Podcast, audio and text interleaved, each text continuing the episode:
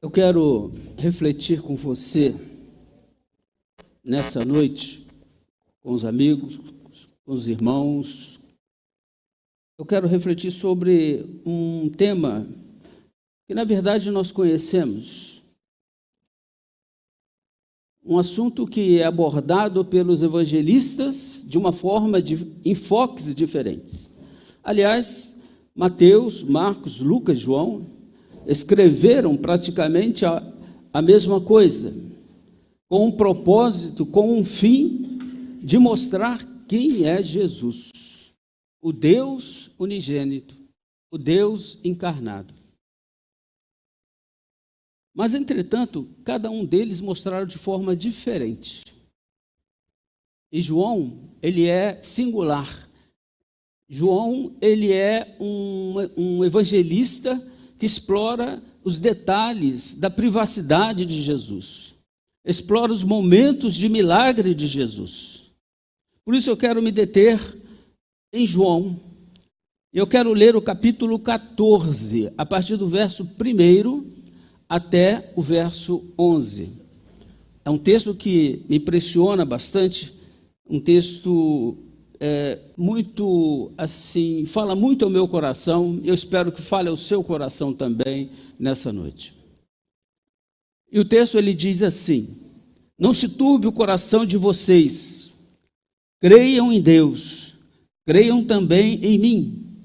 Na casa de meu pai há muitos aposentos.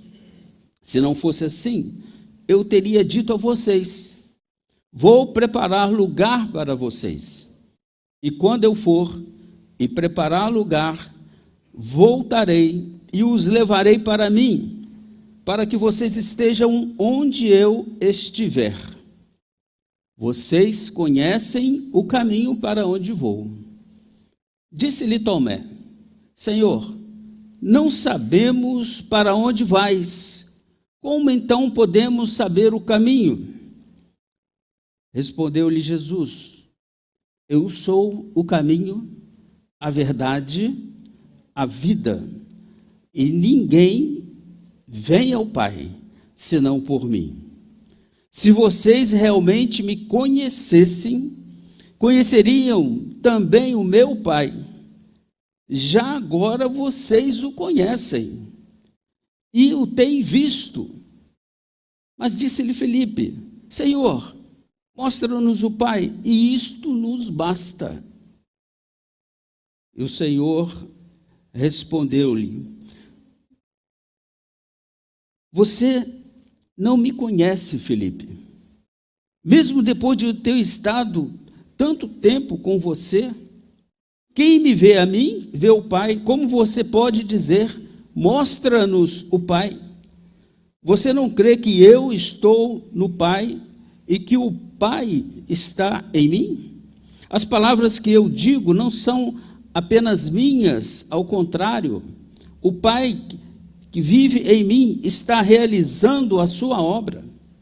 Creiam em mim quando digo isso, que estou no Pai e que o Pai está em mim. Ou pelo menos, creiam por causa das minhas obras. Irmãos, que diálogo fantástico. Que palavras abençoadoras. Quando eu leio esse texto e chego nesse diálogo de Jesus com Felipe, eu fico arrepiado. Porque, na verdade, o Deus eterno, ele esteve diante da humanidade, na forma humana, a face de Deus esteve diante da humanidade. E o interessante é que muitos não reconheceram. Mas o contexto desse capítulo está no versículo no capítulo 13. Se os irmãos olharem o capítulo 13, vão observar que ali Jesus ele dá três notícias que é, provocam um certo desequilíbrio no relacionamento dos apóstolos. A, primeiro, a primeira notícia é a traição de Judas. A segunda notícia foi exatamente a negação de Pedro. Iria negá-lo três vezes. Mas também a outra notícia é que Jesus partiria. Eles não o veriam mais. E Jesus ele frisa de uma forma assim muito espetacular que eles conhecem o caminho. E foi justamente Pedro que perguntou-lhe: Olha, nós não conhecemos o caminho. E o interessante, segundo os historiadores, Pedro foi o único dos apóstolos que seguiu o caminho de Jesus. Como nós seguimos o caminho de Jesus. Da mesma forma que nós estamos aqui, é, com os corações partidos, os apóstolos estavam lá. Mas Pedro, muito afoito, ele perguntou: Eu conheço o caminho. Eu não conheço esse caminho. E Jesus falou: Se você conhece, é o caminho da cruz. E os historiadores dizem que Pedro ele, ele foi morto é, da mesma forma que Jesus foi, crucificado. Entretanto, Pedro ele disse que não queria, não era digno de morrer como Jesus morreu, crucificado, da forma como Jesus morreu.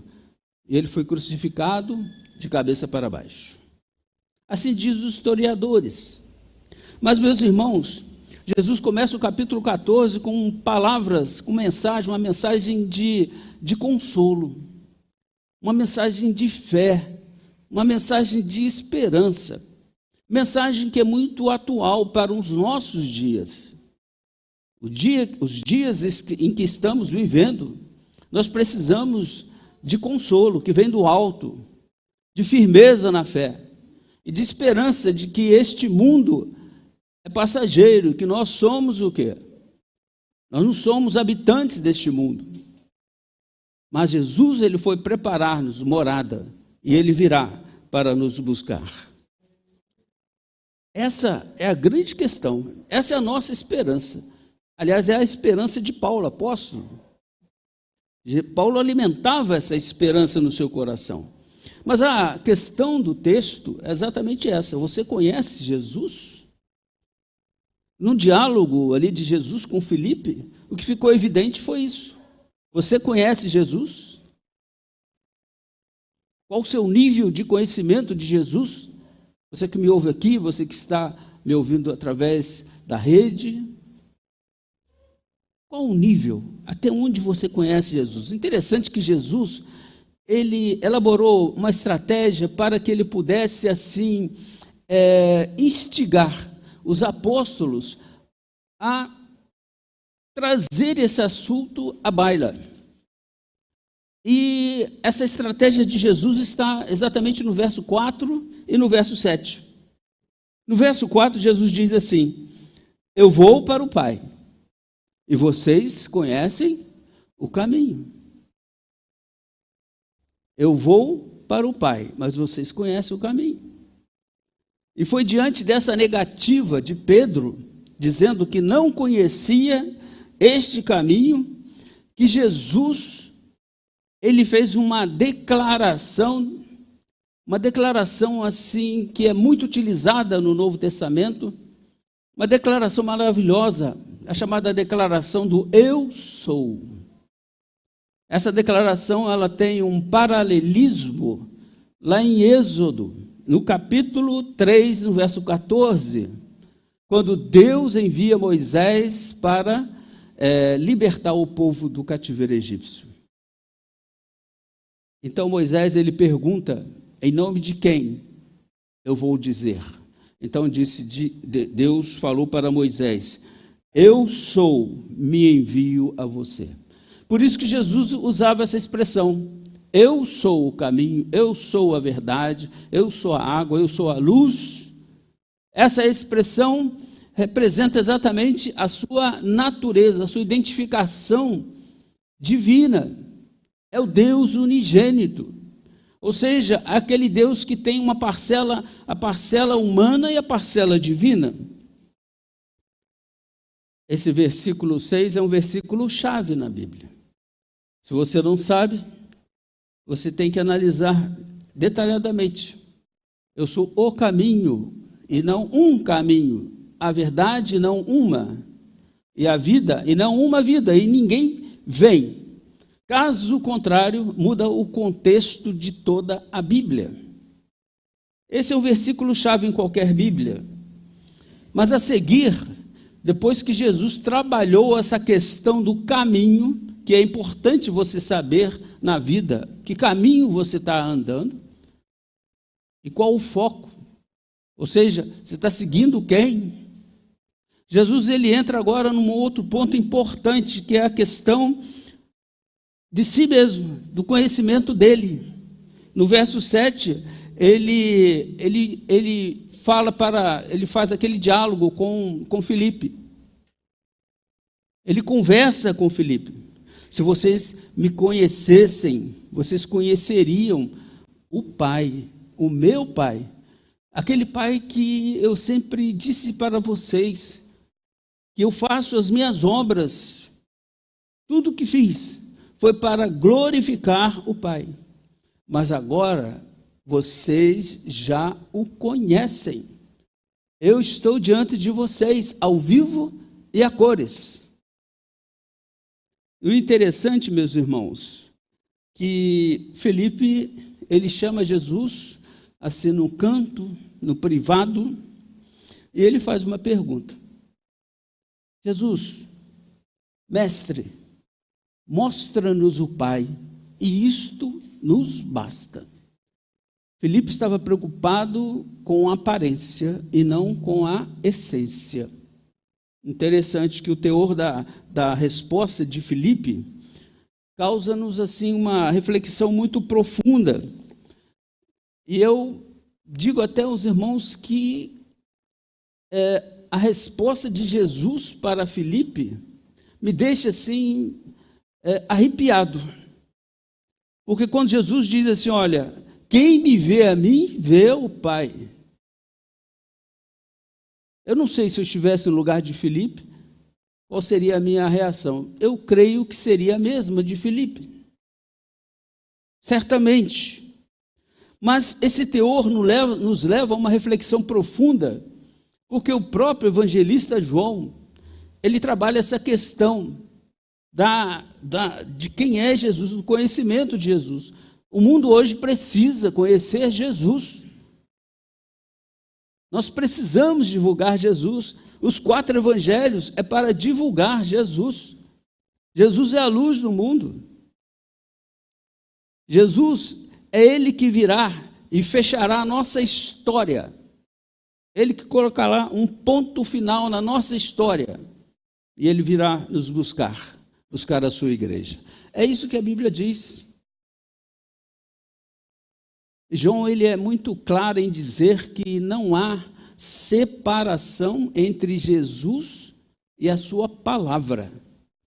Então, irmãos, quando nós lemos a palavra, nós estamos na mesma situação de Filipe. Obviamente, com as devidas atualizações. Mas nós estamos.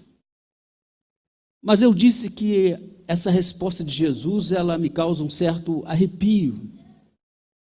Uma reflexão profunda, sabe por quê? Porque lá o mesmo João, lá no capítulo 4, no verso 24, João ele diz assim que Deus é espírito. Deus é espírito. É difícil como você vai é, visualizar um espírito. Como? Mas o mesmo João, ele fala lá no capítulo 1, no verso 8, que ninguém jamais viu a Deus. É impossível ver a, vir a Deus. Alguém ver a Deus. Os irmãos sabem perfeitamente disso. Nenhum homem, nenhum ser humano pode ver a Deus. Ninguém jamais viu a Deus. Mas o Deus unigênito, essa expressão é muito importante. Ou seja, é aquele que é nascido de mulher, mas com a parcela divina. 100% homem, 100% Deus. O Deus unigênito, que está junto do Pai, ele sim tornou-se conhecido. Então, irmãos, Jesus, é a face humana de Deus. Essa é a conclusão. É você conversar. Os homens conversaram com Deus e não perceberam. Nós conversamos tanto com Deus em oração, né, mas foi por causa de Jesus.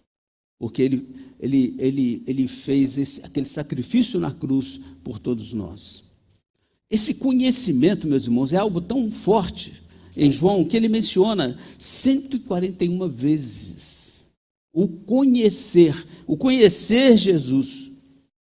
E de acordo com João, existem quatro níveis de conhecimento de Jesus. Eu não sei em qual nível você está. Talvez você, é, você esteja seguindo Jesus há um ano, há dois anos, há 20 anos, há 30 anos. Mas isso não implica em nível de conhecimento. De acordo com João, nós temos o nosso nível de conhecimento de Jesus. E o primeiro nível de conhecimento de Jesus é aquele nível em que você tem conhecimento de um fato a respeito de Jesus. Por exemplo, Jesus morreu na cruz pelos homens. Eu tenho ciência e conhecimento disso. Todo mundo tem. Quem não tem? Mas a questão das pessoas que estão nesse nível é que isso não representa nada, não muda nada. Não tem nenhuma interferência, não muda a vida dela em nada. É esse nível, é o primeiro nível que você não deve ficar. Mas João, ele fala que existe um segundo nível. É quando você pergunta assim, mas Jesus morreu por mim na cruz, deixa eu ver como que é. E você vai na Bíblia, olha, conversa, e você fica sabendo assim do contexto da morte de Jesus, e você realmente acha que entende que, o que está por trás, mas você, mas a pessoa que está nesse segundo nível, ele toma uma decisão ele continua perdido nos seus pecados, porque ele não arrependeu dos seus pecados. Continua, tem conhecimento intelectual, mas a questão moral não foi alterada. É o nível 2. É o conhecimento no nível 2. Mas João ele diz que tem um outro nível. Você sabia que tinha, tem tantos níveis de conhecimento de Jesus? Qual nível que você está? Mas o nível 3 diz respeito ou envolve um relacionamento. É quando você estabelece um relacionamento com Jesus. E a palavra agora, você precisa saber, a palavra na Bíblia usada para conhecer, ela tem uma raiz lá em Gênesis. É essa raiz que vem circulando a Bíblia. Ou seja, ela ela, ela é, é usada para aquele momento mais íntimo de um ser humano, de um homem e de uma mulher. Quando diz lá, Adão é, conheceu Eva, ou Eva conheceu Adão. Ou seja, aquela palavra é conhecer. Ou seja, é um relacionamento. Ou seja, você, você se arrepende dos seus pecados. E você entende que Jesus é aquele a qual você precisa seguir. Mas João ele diz que tem quatro, o quarto nível. É quando esse relacionamento ele envolve uma comunhão. Ou seja, você estabelece essa comunhão com Jesus e através da fé do Espírito Santo que passa a habitar no seu coração, você torna-se o que, o, que, o que a Bíblia diz, você torna-se uma nova criatura, você nasceu de novo, você tem outras perspectivas. Então, essa palavra de Jesus que ele diz: Eu vou voltar, eu vou é, preparar-vos morada para você, e eu voltarei e eu te buscarei. É uma palavra que tem sentido, tem valor. Mas eu quero, assim, é, mencionar que Paulo, ele se referiu a esse nível de conhecimento quando ele escreveu em Filipenses, no capítulo 3, verso 10. Ele diz assim: Olha, eu quero conhecer Cristo e o poder da sua ressurreição. Eu quero participar em seus sofrimentos, tornando-me como ele em sua morte. É isso que Jesus esperava de Filipe. É isso que Jesus espera de nós. A vida cristã é isso. Não é mais nem menos, é isso. Mas eu quero, assim, é, tirar algumas lições práticas para a nossa vida, à luz desse diálogo de Jesus com Felipe, em que, Jesus, em que Felipe diz: Mostra-me o Pai. E Jesus fala para ele: Olha, eu estou há tanto tempo diante de você e você não me viu. É a mesma coisa. Você lê a Bíblia sempre, mas você ainda não reconhece o Deus da Bíblia, o Jesus, o unigênito do Pai. É Ele. A Bíblia é a palavra de Deus. Mas eu quero tirar aqui três lições. Em primeiro lugar, evite acomodação na sua vida cristã. Se você faz parte de uma igreja, evite acomodação. Procure melhorar o seu nível. Procure sempre sair da zona de conforto. Felipe ele disse assim: Isto nos basta. Isto nos basta. Mostra-nos o Pai, e isso nos basta. A convivência com Jesus, o testemunho das suas obras, isso pouco adiantou para Felipe. Ele queria o impossível, ver o Pai. Mas, em segundo lugar, uma outra lição que nós podemos tirar nesse diálogo de Jesus com Filipe é que você deve superar o seu nível de conhecimento de Jesus. É, Jesus puxou a orelha de Filipe, dizendo assim: mesmo depois de eu ter estado com vocês durante tanto tempo, você ainda não me conhece? Irmãos, nós precisamos fazer um esforço, todos nós. Se você já tem um relacionamento, se você conhece Jesus, procure melhorar o nível. Se você não conhece Jesus, procure conhecer. Porque na verdade é Jesus que vai fechar a sua história. Saiba disso. Mas, em terceiro lugar, relacione com o Pai através do Deus encarnado nas páginas da Bíblia. Relacione com o Pai, o Pai que Felipe queria ver, mas relacione com ele através do Deus encarnado, ou seja, do Filho, Jesus Cristo, através das páginas da Bíblia. Essa Bíblia aqui essa que você está na sua mão, no seu celular. Quem me vê a mim? O que? Vê o Pai. Quem me vê a mim, vê o Pai. O que, que você vê quando você olha na Bíblia? Quando você lê a sua Bíblia, o que você vê? Mas Filipe, meus irmãos, e os demais apóstolos, eles testemunharam as declarações de Jesus a respeito da glorificação do Pai, mas não, isso não ficou na memória. Mas em último lugar, não espere que Jesus convença você das obviedades da fé. Tem certas coisas que são os nós, é nós que temos que fazer. Decisões que são é, de foro íntimo, nossa sua. Não é Jesus que vai fazer. Aceitar Cristo como Salvador é você. Conhecer melhor Jesus é você que toma decisão. Melhorar o nível de conhecimento de Jesus é você que toma a decisão. São coisas óbvias na fé. Eu quero aqui encerrar a minha fala é, trazendo um pensamento de John MacArthur. Eu achei muito apropriado para esse momento. Ele diz o seguinte: a maior intimidade dos cristãos ocorre quando os pensamentos do Senhor substituem os nossos e então moldamos nosso comportamento de acordo com a mente de Cristo.